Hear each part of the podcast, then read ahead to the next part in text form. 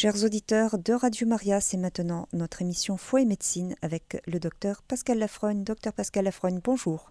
Bonjour chers auditeurs, bonjour Sandra, bonjour à toute l'équipe de Radio Maria. Je suis ravi de vous retrouver. Alors nous allons poursuivre la lecture commentée de la lettre de Saint Jean-Paul II, Salvifici Doloris, euh, pour découvrir en quoi la douleur, en quoi nos souffrances euh, peuvent être salvifiques, quoi peuvent-elles nous sauver?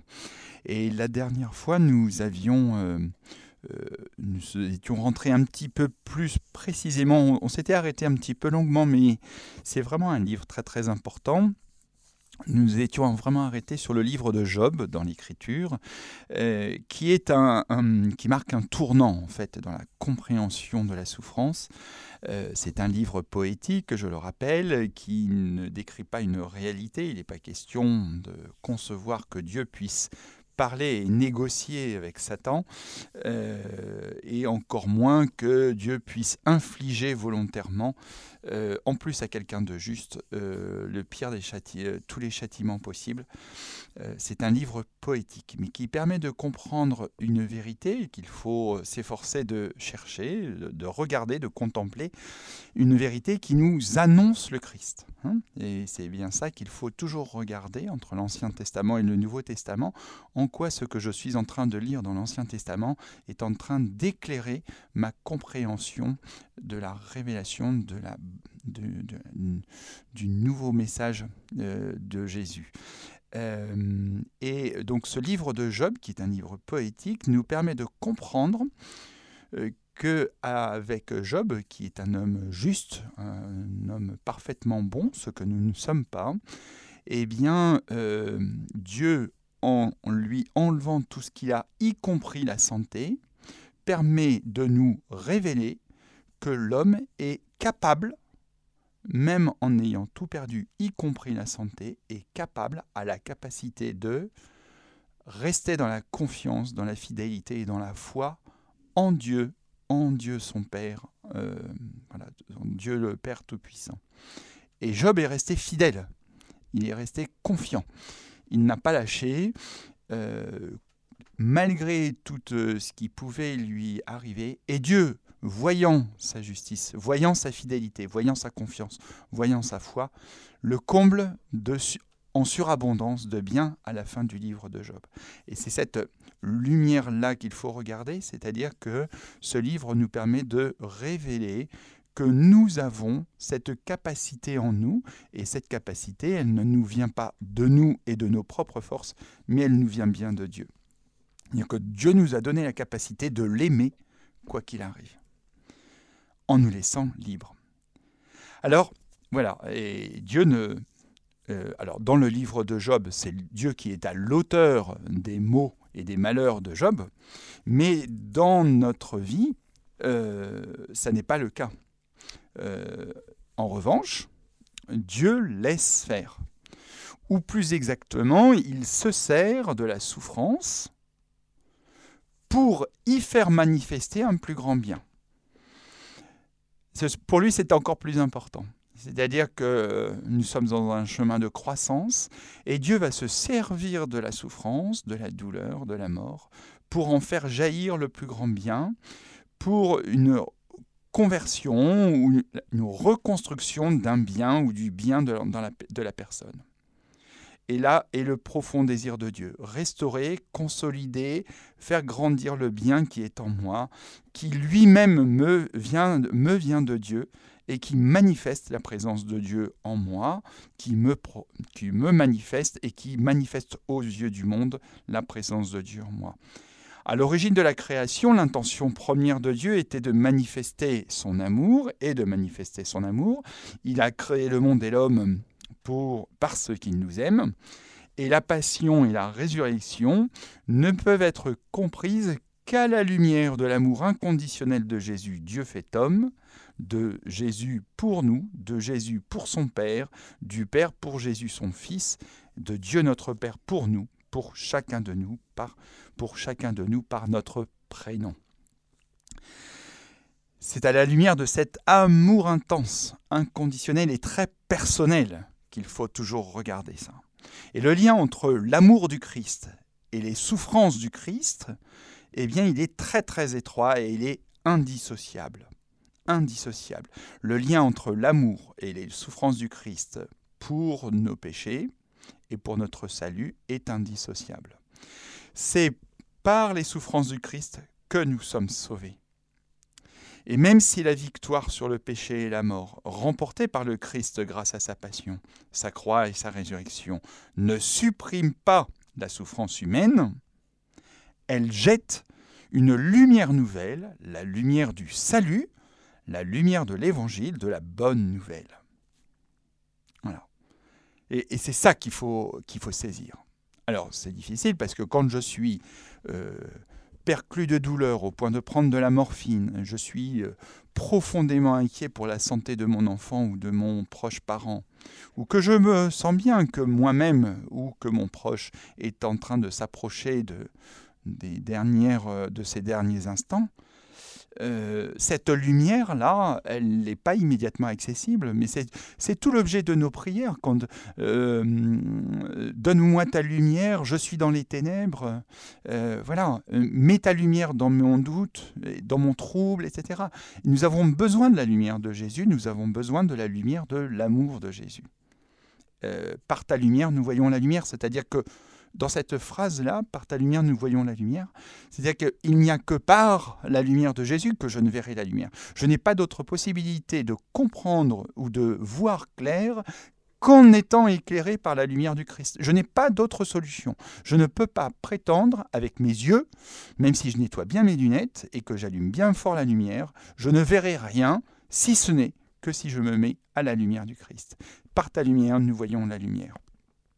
Jésus a vécu, a connu, a éprouvé lui-même la souffrance pendant sa vie terrestre et sa passion, sachant qu'ainsi, portant nos péchés, il nous libérerait du poids de nos fautes pour que nous puissions, de nouveau, nous jeter dans les bras aimants de notre Père. Jésus nous a montré l'authenticité de sa souffrance humaine pour nous manifester l'incroyable authenticité de son amour divin et la miséricorde de Dieu notre Père pour chacun d'entre nous. Le meilleur bien est retrouvé même au travers du mal, même au travers de la souffrance, même au travers de la maladie, même au travers de la mort. Et ce meilleur bien est retrouvé pour que soit manifesté l'amour salvifique de Jésus pour nous, l'amour salvifique de Dieu pour nous. Voilà le trésor que nous fait découvrir Saint Jean-Paul II dans cette lettre.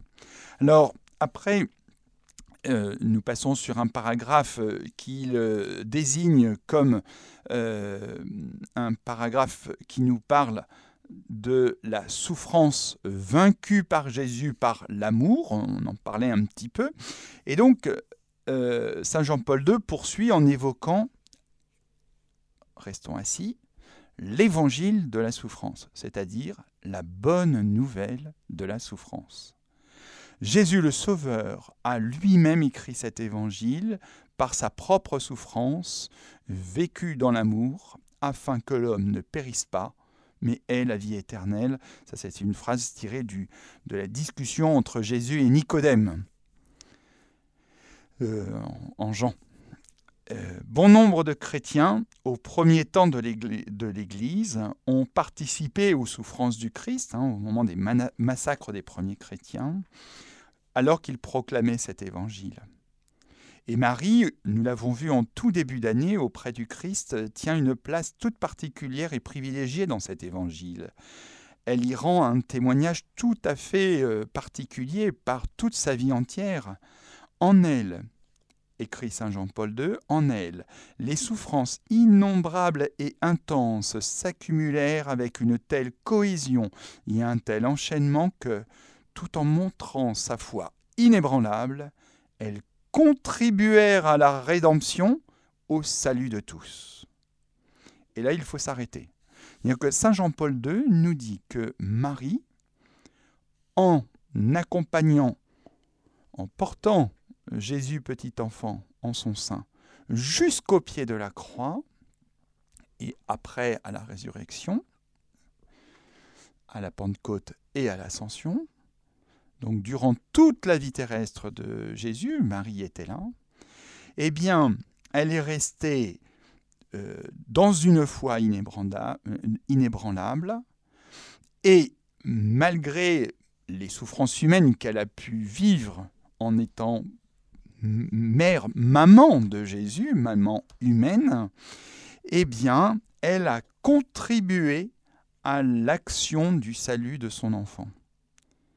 Et en fait, et on va le voir, en vivant en notre chair une souffrance, alors que Jésus a vécu le summum de la souffrance sur la croix, et que par ses souffrances, il porte nos péchés, il vint, il, gagne le combat définitivement contre la mort et la maladie, Satan, contre le mal, eh bien, en vivant nos souffrances, alors que Jésus vit ses souffrances et sauve le monde par ses propres souffrances, eh bien, il nous est possible d'accéder par grâce divine, hein, par bonté divine, hein, par bonté de Jésus, hein, c'est un cadeau, eh bien nous participons, Marie a participé au salut du monde dans sa souffrance humaine de maman, et nous allons le voir, eh bien Jésus nous ouvre, nous trouve la porte de participer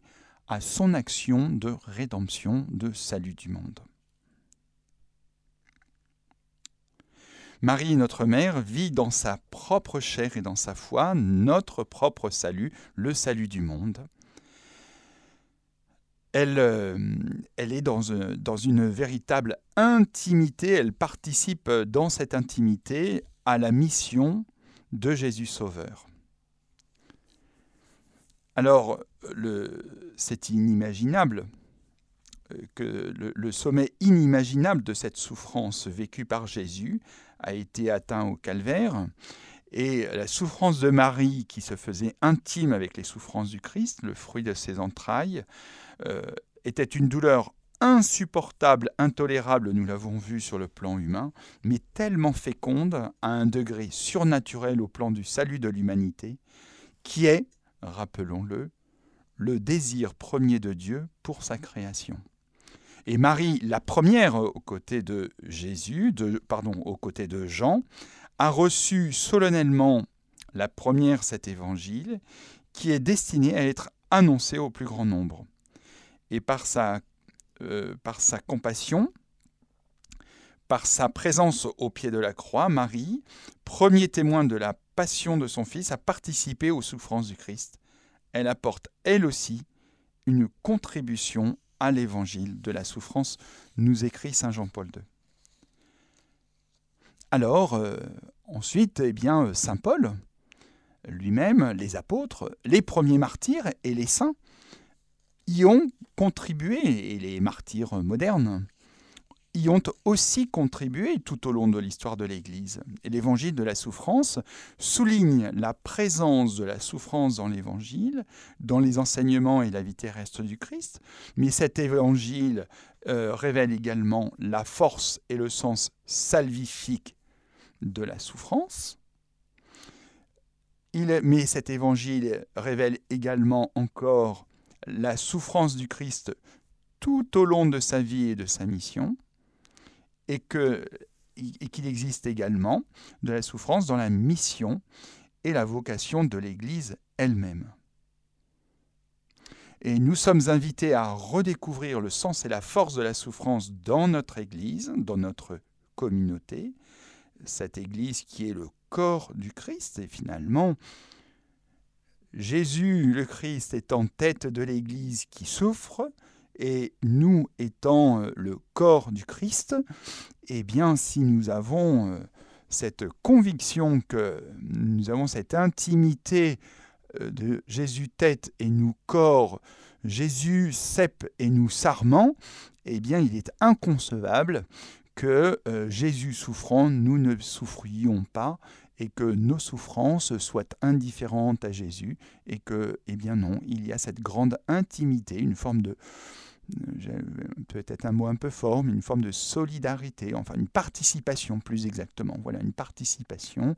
Nos souffrances participe aux souffrances de Jésus. Le Christ lui-même n'a jamais caché la nécessité de la souffrance, et Saint Jean-Paul II parle bien de cette nécessité. Alors attention parce que ce, mot est à prendre avec vraiment beaucoup de prudence et beaucoup de délicatesse, parce que euh, comment euh, expliquer les yeux dans les yeux à quelqu'un qui est en train de vivre dans sa chair la souffrance, la maladie, la proximité de la mort pour lui-même ou pour un de ses proches, que cela est nécessaire? Si je parle comme ça euh, en tant que médecin à un malade et que je lui dis vous êtes malade par nécessité, euh, vous prenez votre morphine parce que c'est nécessaire, il est probable que je ne le revoie plus. Euh, et il aura bien raison parce que je ne saurais pas être à l'écoute de sa souffrance dans son quotidien, dans son quotidien humain. Mais l'objectif de Saint Jean-Paul II et de cette lettre, c'est de nous faire décoller, de nous, faire décoller notre regard euh, et, que nous ne soyons pas euh, euh, scotchés, comment dire, attirés et au, point de aimantés, voilà, à notre souffrance humaine mais que par cette réflexion et cette méditation, nous puissions y découvrir eh bien, un sens. Quel sens ça a? Et au plan du salut, au plan du salut, dans le plan du salut, on commence à comprendre, à entrevoir, à soulever le voile de la, vérité, de la, de la compréhension, que euh, en vue du salut, eh bien, euh, cette souffrance est nécessaire. En vue de l'annonce de la lumière de Jésus Sauveur ressuscité, la croix était nécessaire.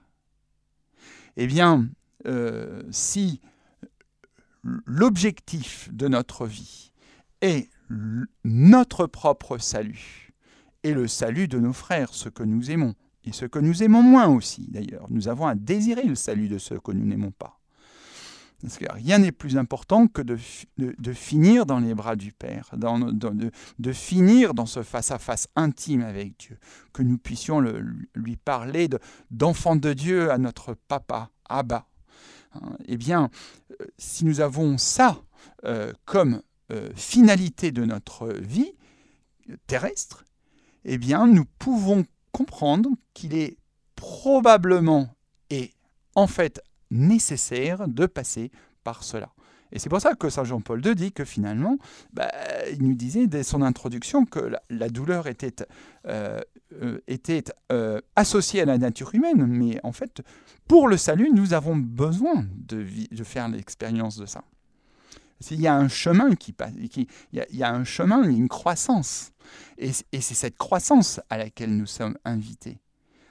Alors je reconnais en tant que médecin et puis en tant qu'homme, euh, parce que euh, bien évidemment je suis moi-même touché, euh, je peux ou j'ai pu être touché par la souffrance et, la maladie, etc. Et, personne n'est exonéré de ça, mais il, faut, et c'est au moment où, quand je suis dans, dans, ce, dans cette douleur-là, euh, c'est une glu, c'est une glaise, c'est un, un sable mouvant, ça m'engloutit, euh, ça me perd. quoi. Et, et, en fait, eh bien, nous avons Jésus euh, qui nous tend la main, qui nous tend son cœur, qui nous propose son regard aimant.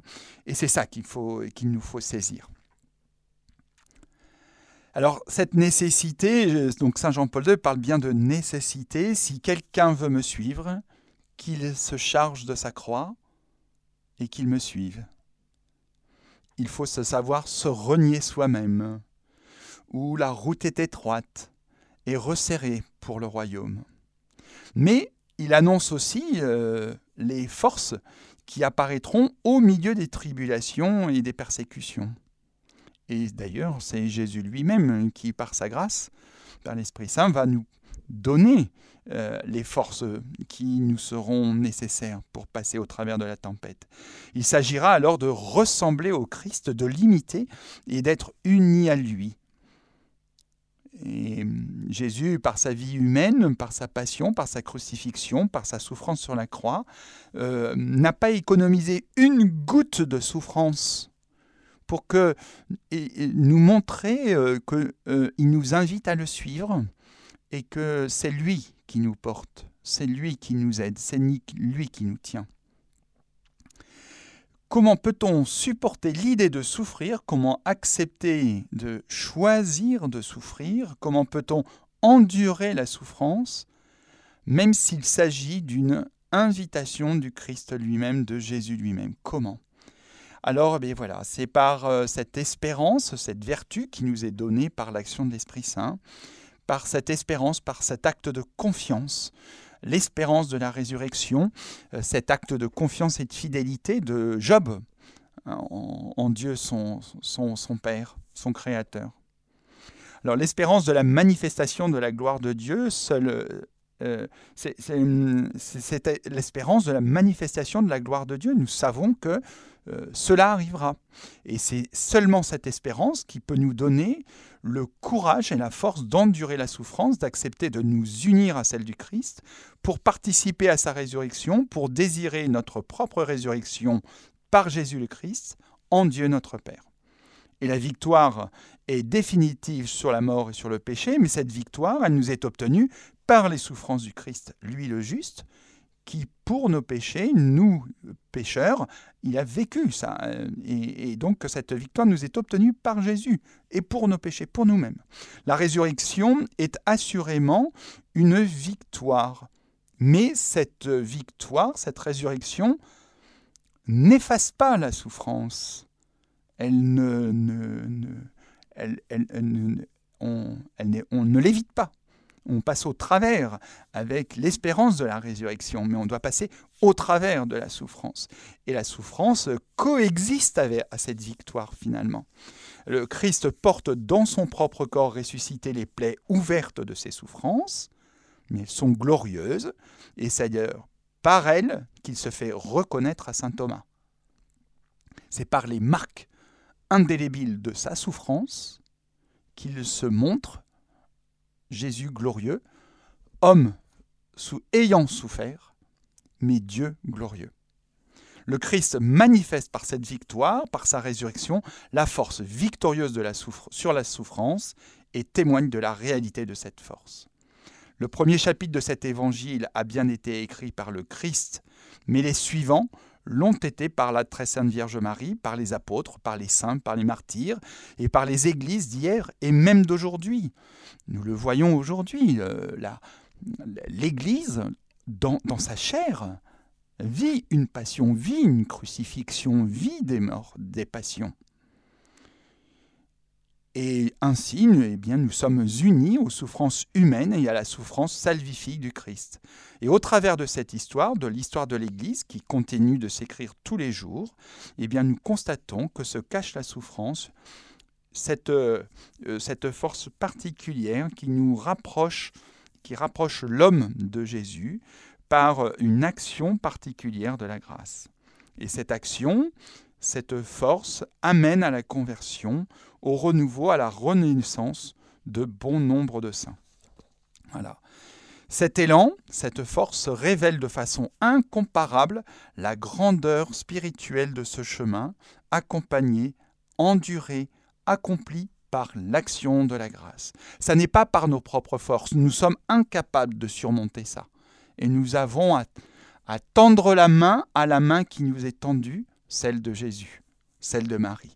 L'homme dépasse sa seule dimension corporelle et humaine pour laisser jaillir l'homme nouveau, de nouveau vivant et libéré, non pas de ses souffrances, mais dans le regard et par le regard d'amour de Dieu notre Père par Jésus. Et combien de fois pouvons-nous attester avec émotion de la profonde maturité spirituelle des malades qui sont touchés dans leur corps par leur souffrance et capables de nous épater, de nous bouleverser par leurs propres paroles, leurs gestes et leurs vérités que nous, nous n'envisagions pas? Cette maturité intérieure, cette grandeur spirituelle que nous constatons est le fruit, je cite Saint Jean-Paul II, d'une conversion remarquable et d'une coopération particulière à la grâce de Jésus, le Sauveur crucifié. C'est lui-même qui agit au vif des souffrances humaines par son esprit de vérité et son esprit consolateur. C'est le, Christ lui-même qui nous rend intimes à lui. Et par ce chemin, le Christ entrouve à ses frères et à ses sœurs souffrants et déploie progressivement les horizons du royaume des cieux. Il, euh, il nous laisse entrevoir un monde libéré du péché, du mal, se euh, construisant et se réalisant dans la puissance de l'amour de Dieu, notre Père et notre Créateur. Et il introduit l'homme et la femme qui souffrent dans le monde, du, euh, il introduit l'homme et la femme dans le royaume de Dieu, dans le royaume des cieux. La souffrance est alors transformée de l'intérieur par une grâce intérieure au cœur même de la souffrance, par la puissance de l'action du Christ et de l'Esprit Saint, de vérité, l'Esprit de vérité et consolateur. Voilà. Euh, je pense que je vais m'arrêter là. Ce que je vous proposerai, c'est de poursuivre euh, notre lecture euh, le mois prochain. Voilà, je, je, vous, je, vous, laisse réagir à, ces, à, ces, à, ces, réflexions, à ces méditations de, Saint Jean-Paul II.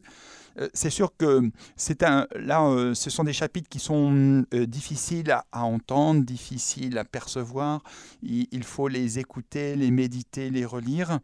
Je me souviens d'une question qu'une une auditrice m'avait posée. M'avait dit, mais comment expliquer à un enfant qui souffre qu'il est bon, qu'il est nécessaire, qu'il vive tout ça?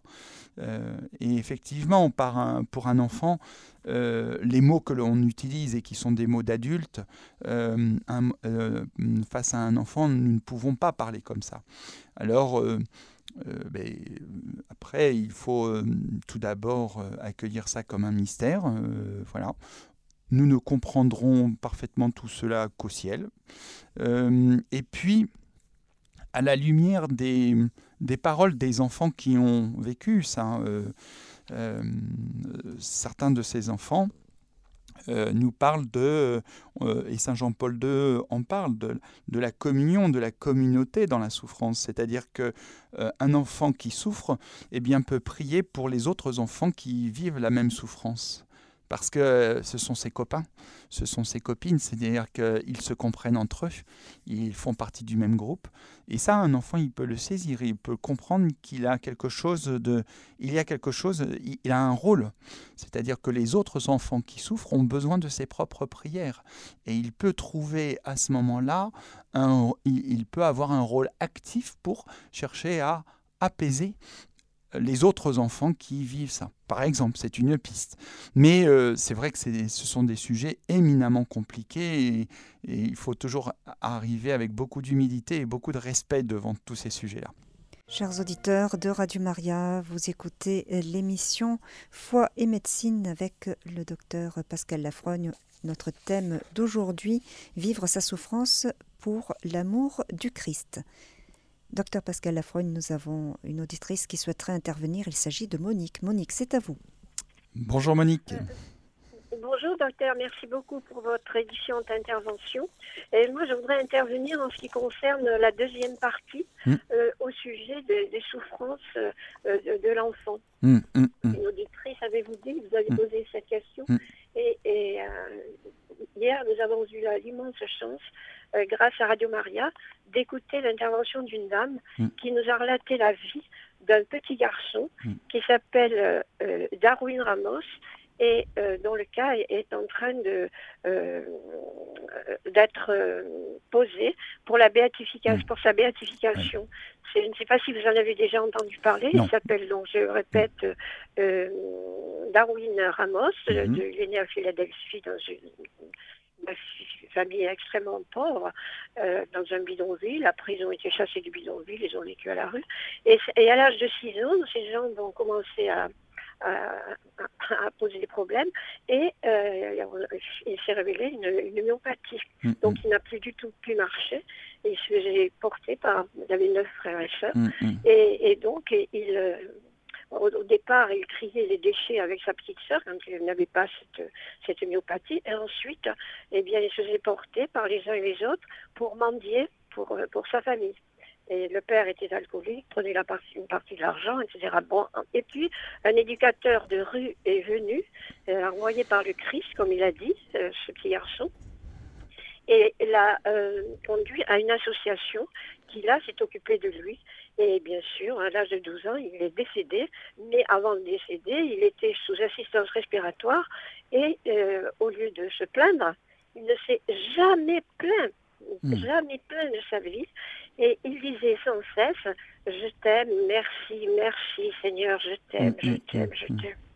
Eh bien, personne personne n'a compris comment un petit garçon euh, qui, qui, a vécu dans ce contexte-là tout à fait défavorisé euh, a pu découvrir cette, cette présence du Christ en lui à travers ses immenses souffrances qu'il a supportées sans se plaindre, mais au contraire, il ne cessait de remercier. Donc il y a quand même des grâces.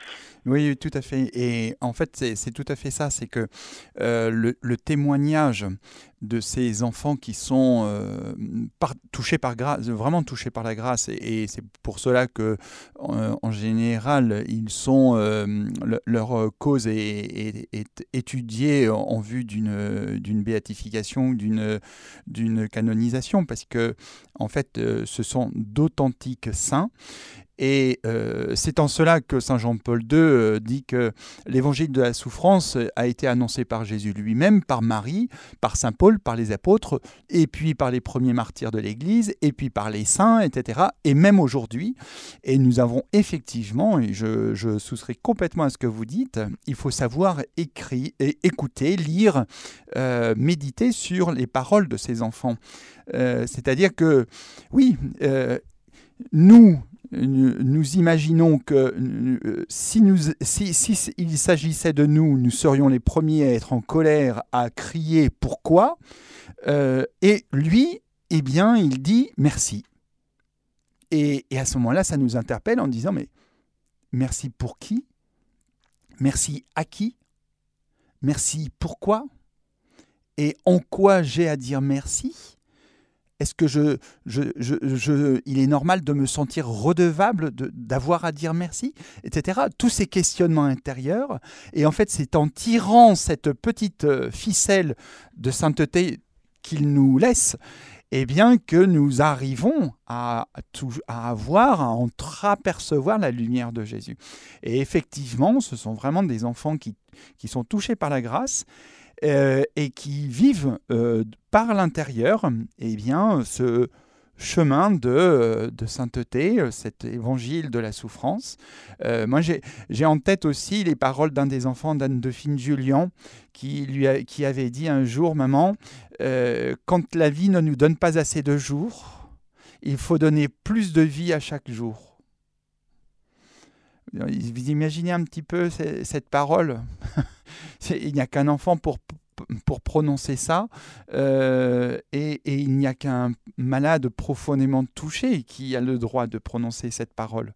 Euh, même moi, en tant que médecin, je, ne me sens pas euh, autorisé à dire ça à quelqu'un qui est malade. Vous voyez Oui, vous avez raison de souligner ces témoignages, ces, pépites, ces petites étoiles qui, sont là, ces petites comètes qui traversent notre vie terrestre et qui sont là pour euh, témoigner de la lumière de l'Évangile, bien sûr. Oui, oui, je suis complètement d'accord avec vous, Monique. Voilà, merci beaucoup. merci en tout cas, euh, merci. Pour votre intervention. Euh, c'est vrai qu'on pourrait citer beaucoup d'enfants saints ou ah dont le procès de béatification ou de canonisation est en cours. Donc on pense bien sûr à, François et Jacinthe de Fatima, hmm. qui sont morts tous les deux de la grippe espagnole, me semble-t-il. Hmm. Carlos Acutis. une petite enfant dans le Var, je crois, ou une petite fille, j'ai oublié son prénom. Il y a Anne de Guigné dans les hmm. Alpes-Maritimes, à Cannes, dans la maison familiale est à Cannes. Euh, et bien sûr euh, Caralucci, enfin on pourrait, la, liste est assez longue. Et, euh, et c'est vrai que quelquefois lorsqu'on voit des, des, reportages sur les enfants à l'hôpital, et on, on, pense en particulier aux enfants atteints de cancer, on est surpris par leur maturité. Vous parliez de maturité justement et on est surpris par euh, ce hmm. calme ah euh, qui émane d'eux.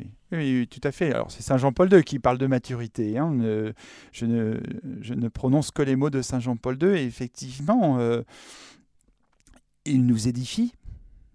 Il nous édifie tout simplement. Hein. Ce sont des petits enfants qui vivent des choses qu'on ne s'imagine pas pouvoir vivre nous-mêmes et, ils nous édifient par leur lumière, par leur maturité, par leur compréhension, leur intelligence. Ils, ils perçoivent le sens de ce qu'ils sont en train de vivre, alors que nous-mêmes, nous serions euh, euh, bouleversés de douleur, à hurler euh, une injustice, etc. Pourquoi? Pourquoi hein? Et, quand on parle d'intelligence, de, de, de, compréhension de situation, ben, tout ça, ce sont des vertus. ce sont des dons de l'Esprit Saint, ce sont des fruits de l'Esprit Saint, ce sont des vertus. Tout ça, ce sont des cadeaux donnés par Dieu lui-même, par Jésus lui-même. Et il faut, savoir euh, rendre grâce pour ça. Euh, je, pense que ce sont des témoignages euh, vraiment qu'il faut reprendre, qu'il faut méditer et qu'il faut prendre à notre propre compte parce que ce sont des paroles qui nous sont adressées. moi, je me souviens de. C'est un témoignage. Hein, J'étais à Lourdes et euh, j'accompagnais des malades, euh, voilà, on les amène à la piscine, on les amène prier, on les amène à la basilique, etc. Et puis à un moment, je me suis rendu compte que les béquilles qu'il y avait suspendues à la grotte, euh, ben, il manquait la mienne, quoi. J'avais moi aussi des béquilles à, me, à, à me délivrer, que j'étais moi aussi un malade. Et, euh, nous, moi, j'avais la prétention de ne pas être malade et d'aider les malades à, aller à la grotte, mais en fait, euh, il fallait que je prenne conscience que j'étais moi-même malade et que j'avais moi-même à demander à être délivré de mes maux et de mes troubles, euh, et que j'étais moi-même sur béquille et en fauteuil roulant. d'une certaine façon. et du coup, si vous voulez, il faut, il faut savoir poser ce regard sur soi aussi, hein, de, de prendre conscience que euh, ce mal, ce, péché originel, hein, nous, on en est, euh, je ne sais pas comment dire, hein, on, est emprisonné de ça. Hein, c'est un esclavage, on, nous dit, esclave du péché. Eh bien, c'est Jésus qui nous propose de nous en libérer par sa croix, par sa passion. Voilà. Et effectivement, ces enfants, cette grâce de nous, de nous éclairer, de nous donner la lumière, les petits-enfants. Jésus, c'est Jésus qui nous dit, hein, laissez venir les petits-enfants à moi. ou c'est celui qui a le cœur de cette, ce petit enfant qui rentrera dans le royaume des cieux. Ben voilà, c'est à ça qu'on est invité.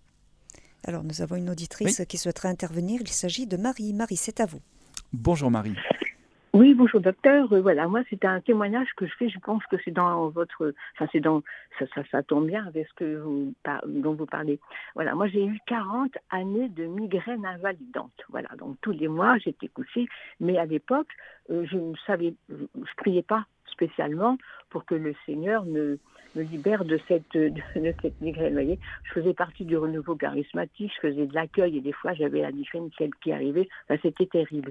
Bon, enfin, les années ont passé et j'ai rencontré une personne qui faisait, qui était au renouveau charismatique, une personne très croyante, qui était vraiment très handicapée lui-même. Et un jour, quand j'ai eu 60 ans, j'ai dit bon, je devais aller à, une cérémonie religieuse et je disais ben non, moi je ne pourrais pas y aller avec mes migraines. Et cet homme-là me dit Marie, va au baptême de, cette, de ta petite filleule, tu verras au retour, tu n'auras jamais plus de migraine. Eh bien, ça s'est passé comme ça, vous voyez, docteur. Mmh, c'est fou, hein mmh. oui, oui, Alors, euh, oui.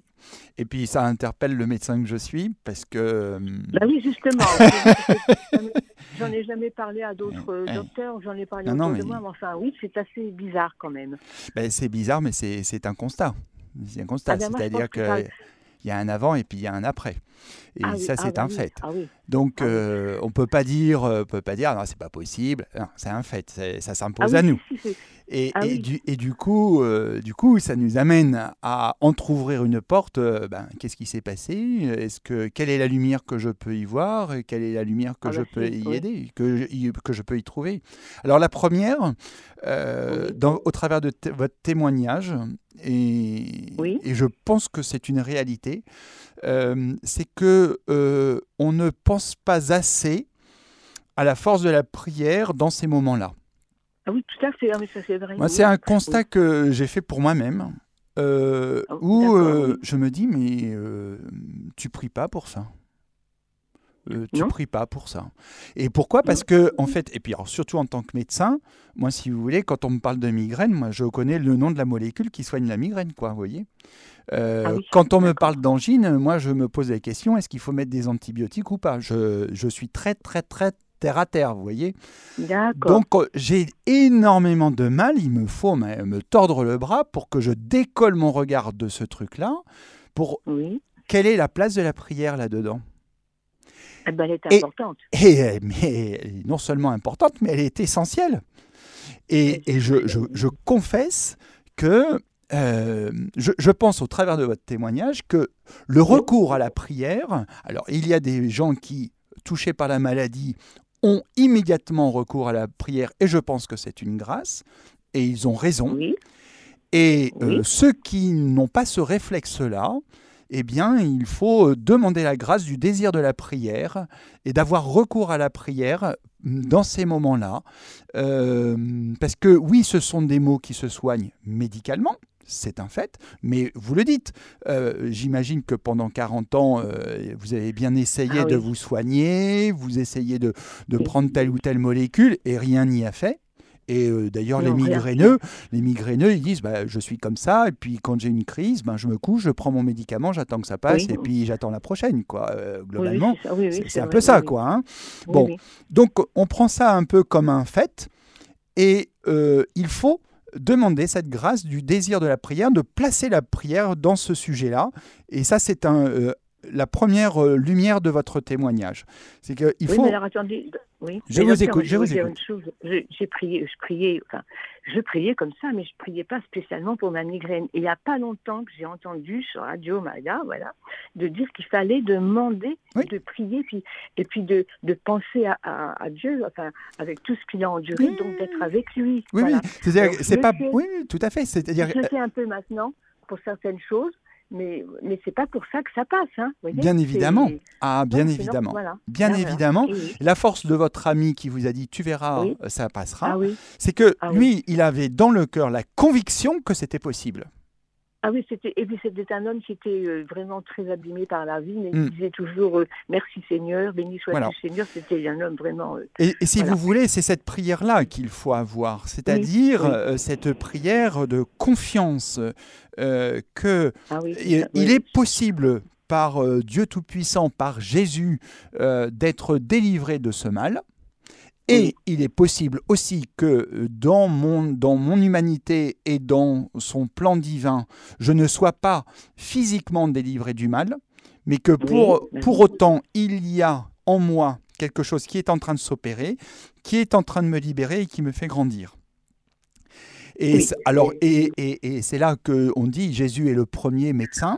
Il va nous guérir. Alors, il va nous guérir physiquement de nos maux, soit par l'intermédiaire de l'infirmière, de l'ostéopathe ou du médecin qui, que nous allons voir. Euh, et ça, c'est euh, c'est pas l'amoxicilline qui soigne, c'est Jésus, c'est Dieu qui a permis à un scientifique de découvrir l'amoxicilline euh, et a donné un talent à un médecin qui me le prescrit et qui me soigne. Donc, de toute façon, que ce soit par l'intermédiaire d'un médecin ou pas, euh, eh bien, c'est toujours Dieu qui soigne.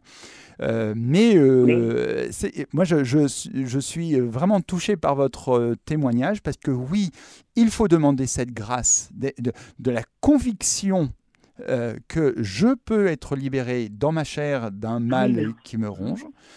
et puis quelquefois, il faut aussi, tout en acceptant qu'il est possible que ça ne se fasse pas, mais en tout cas, c'est possible et il y a un mystère là-dedans. Ah euh, et que je dois comprendre par la grâce également. Donc, euh, non, non, c'est très touchant votre témoignage. Merci beaucoup. bon, mais tant mieux, voilà. Et, votre émission, oui, peut vous servir aussi d'exemple parce que même si on est priant, les gens ne pensent pas spécialement à demander que le Seigneur vienne nous, guérir, quoi, voyez? Ah oui, alors ça, euh, ça effectivement, vous, je, suis convaincu que nous ah avons tous besoin de redécouvrir quelle est la place du regard d'amour de Jésus ah, au, au hein. cœur même de nos souffrances. Ah, ça, c'est essentiel. Oui. Merci Marie, en tout cas. Voilà. Au revoir et bonne journée. Merci, au revoir. Au revoir, merci. Merci Marie. Nous sommes au terme de notre émission et on va terminer avec euh, un message de Jacqueline qui écrit Bonjour docteur, bonjour Radio Maria. J'ai travaillé dans un service de cancérologie enfant et je peux dire que j'ai été touchée par la force de ces enfants face à leur maladie. Ils nous donnaient des leçons de courage sans se plaindre. J'ai été très marquée par tout cela et c'est signé Jacqueline. Oui. Et euh, il faut prendre conscience aussi qu'au travers de ces situations à l'hôpital avec ses enfants, etc., que notre positionnement, notre propre témoignage ou le témoignage de ces enfants est un, est un témoignage missionnaire, c'est-à-dire qu'il annonce une bonne nouvelle. C'est-à-dire que l'aide-soignant, l'infirmier, le médecin, qui va passer et qui va voir ça, et qui est pétri d'un athéisme qui est un païen euh, patenté, etc., va être touché par cette lumière et va le, soir même se relire ce qu'il a vécu et se dire mais comment ça se fait? Et d'une question pourquoi, euh, il y a aussi euh, une autre question, un autre pourquoi qui est en train de se poser, c'est pourquoi un enfant qui est touché par cette souffrance arrive, comment exactement, c'est pas un pourquoi, mais comment ça se fait qu'il arrive à avoir ce sourire et cette lumière intérieure. Et ça, il faut être convaincu de ça. C'est-à-dire que nous avons nous-mêmes apporté cet évangile de la bonne nouvelle à des témoins. Et, euh, et c'est une façon de, comme euh, à la fin de l'évangile de Matthieu, hein, euh, porter l'évangile à toutes les nations. c'est pas aller en Indonésie ou au Kazakhstan ou je ne sais où. Hein. C'est à l'hôpital qui est de l'autre côté de ma rue. C'est ça par toutes les nations. C'est d'aller porter l'évangile là où il n'existe pas. Et par notre témoignage et le témoignage de ces enfants ou des malades, eh bien oui, nous avons un discours, une attitude missionnaire aussi. Amen. Merci beaucoup, docteur Pascal Lafrogne, et on vous retrouve le mois prochain. Le mois prochain, au revoir, soyez bénis, je vous porte dans mes prières et passez un bon mois tous. Merci, au revoir. Chers auditeurs de Radio Maria, c'était l'émission Foi et médecine avec le docteur Pascal Lafrogne. Notre thème d'aujourd'hui, vivre sa souffrance pour l'amour du Christ. Et vous pourrez réécouter cette émission en podcast sur notre site internet www.radiomaria.fr.